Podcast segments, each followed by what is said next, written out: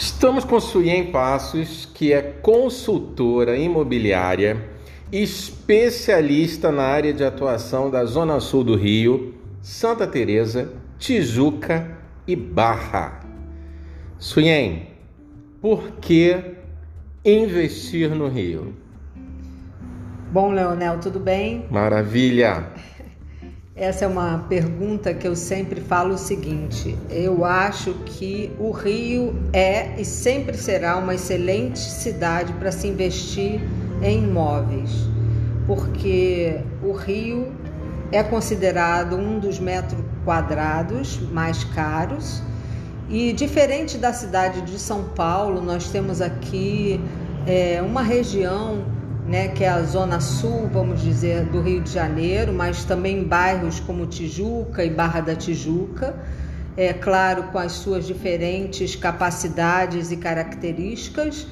É, se você comparar aqui essa parte com, por exemplo, a cidade de São Paulo, São, a São Paulo, é, cada bairro tem, tem a sua autonomia e aqui é, é muito diferente. Aqui os bairros é, é, como a Zona Sul Carioca, a própria Tijuca e a própria Barra da Tijuca, ela, ela tem é, é assim a, as suas características, mas onde tudo se concentra estão nessas áreas. Por exemplo, os pontos turísticos estão na Zona Sul do Rio de Janeiro, como Cristo Redentor, como Pão de Açúcar, como Jardim Botânico e por aí vai. Então, é, é, são áreas na, que você pode é, pegar e, se você estudar determinadas é, ruas desses bairros, você não vai ter problema em traçar a sua área de atuação em termos de investimento imobiliário. É, eu acho que o Rio de Janeiro é muito pujante em termos de você poder pensar aonde é que eu posso colocar o meu dinheiro investido em termos de imóveis. Então eu acho que o Rio de Janeiro sempre será uma cidade importante na qual você pode pensar em não só investir, mas usufruir do bem que você está comprando. Maravilha, maravilha. E fala pra gente qual é a curiosidade do bairro que você vai descortinar para nós hoje. Bom, hoje Suyen. eu vou trazer para gente o bairro de Laranjeiras, que aliás eu adoro porque eu resido nesse bairro. Esse é um bairro é, que é considerado aqui o que a gente chama de Zona Sul do Rio de Janeiro.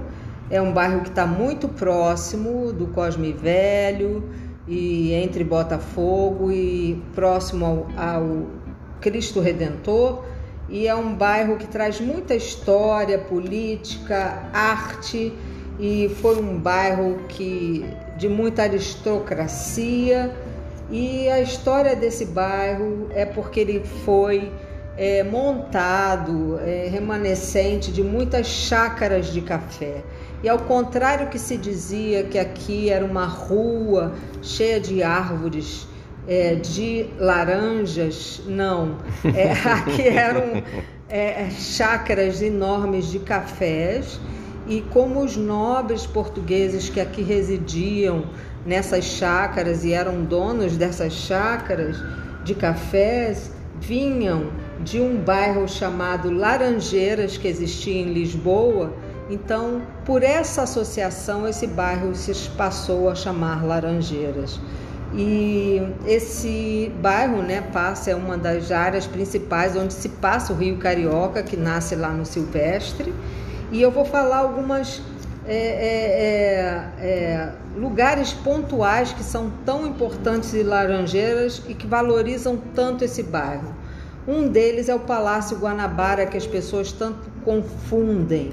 O Palácio Guanabara é a sede administrativa do governo do estado do Rio de Janeiro e que fica na Pinheiro Machado, onde, onde residiu a princesa Isabel e o Conde do em 1865.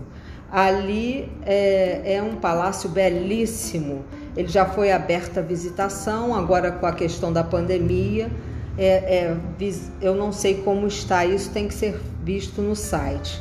Depois nós temos o Palácio das Laranjeiras, que também é um palácio belíssimo, neoclássico, e hoje está sendo usado para moradia do governador do estado do Rio de Janeiro.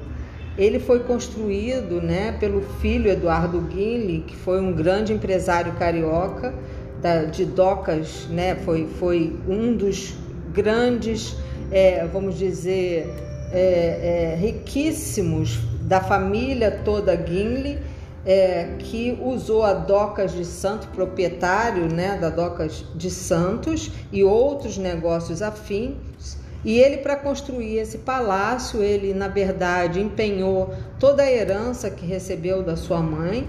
E ele queria fazer ali do Palácio é, Laranjeiras é, um palacete, o que fez, mas é, trazendo tudo de fora. Imagine trazer tudo de navio, né? não só os materiais, os pórticos, a arte, os móveis, sofás tudo que você possa imaginar para construir aquele palácio Laranjeiras que nós temos e que está lá até hoje. Em consequência disso, é, se estabeleceu ali o Parque Guinle, que a gente chama, que nada mais é do que ou era os jardins do próprio Palácio Laranjeiras. Esse Parque Guinle é constituído por em torno de 20 mil metros quadrados do parque, que hoje é um parque público. É, até hoje, o Parque Guine tem ali uma mata atlântica primária, né? E teve a intervenção nada menos, nada mais do Burle Marx. Uau! É, nos anos 40, 50, uh, houve um projeto ali do Lúcio Costa, que na época era ele, ele trabalhava no que hoje conhecemos como IFAM e o, o Lúcio Costa construiu ali três prédios. Eram para ser seis, mas só foram construídos pelo Lúcio Costa três prédios. Esses três prédios estão lá, claro, até hoje. É conhecido como o edifício Nova Sintra, que foi construído, mais o edifício Bistrol, o edifício Caledônia e marca a concepção do modernismo, né, na construção modernista, né, que foi influenciado pelo Le Corbusier, né, uh, junto com Lúcio Costa, e eles foram prédios premiados na primeira Bienal de Arte de São Paulo. Então tem uma importância imensa para o Rio de Janeiro, imensa para Laranjeiras, e tudo isso foi concebido através do Eduardo Guinle para aquela região como um todo que está lá até hoje, mostrando toda a grandiosidade dessa parte de arquitetura. Quem ama arquitetura ama o Rio de Janeiro. Se você for ali caminhar na, Paulo, na rua Paulo César de Andrade, você vai ver aqueles prédios por fora. E eu já tive assim a, vamos dizer, a, a beleza de entrar num desses apartamentos, em vários deles, aliás, são apartamentos de 290 metros quadrados, 300 e poucos metros quadrados. E como é prazível você olhar de dentro também para o parque, o Parque Guinle, né?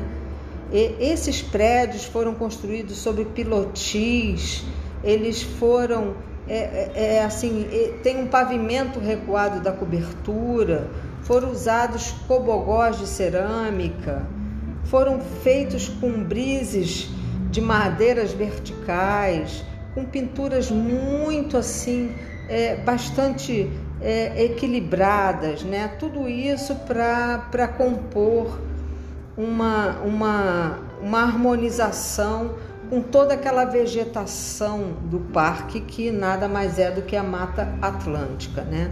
Além disso, em Laranjeiras, a gente conta, claro, eu não podia deixar de falar, apesar de não entender nada de futebol, mas o Fluminense Futebol Clube, que está ali com. É, na verdade, o campo já existe desde 1904, mas depois o próprio Eduardo Guilherme cons cons conseguiu bancar, né, na verdade, ele construiu a primeira arquibancada do clube. Além disso, nós podemos dizer sobre a rua General Glicério. Essa rua General Glicério fica mais lá para cima é, de Laranjeiras, em direção ao Cosme Velho, e ela foi uma rua muito importante porque ela foi feita ao redor da primeira fábrica de tecidos é, no Brasil, chamada Fábrica Aliança. E essa Fábrica Aliança, ela veio é, a ser é, feita ali e trouxeram portugueses de Açores e também italianos. E com isso a fábrica construiu ao redor da General Glicério em torno de 230 casas para os seus é, empregados.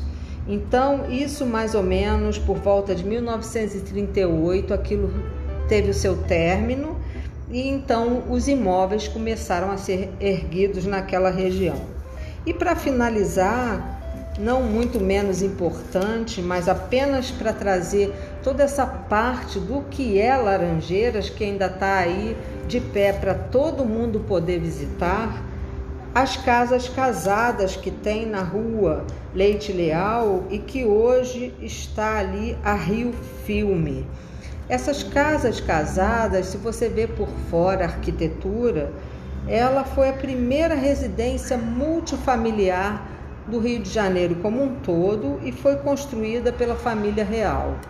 Então, se você procura um lugar que tenha um bom custo-benefício é, e que uh, você esteja num bairro extremamente familiar, que você tenha Mata Atlântica, tenha história, tenha um, um, uma, um arco né, onde aqui sobreviveu a política, a arte, a aristocracia no sentido de história. Esse bairro é Laranjeiras. Que riqueza! Estou impressionado. Ah, para finalizar, Suyen, o que você diria para alguém que está para adquirir um imóvel na cidade do Rio de Janeiro? Essa é uma pergunta assim, é um pouco difícil, porque como eu sou consultora de imóveis, parece que eu vou estar puxando a sardinha para o meu lado, mas eu, não é. Hum. É porque a gente conversa com as pessoas nos seus lares.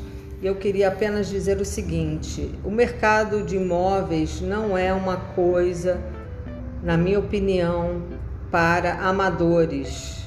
Eu acho que é um investimento de longo prazo e eu acho que você não deveria fazer esse investimento sem um consultor da sua total confiança.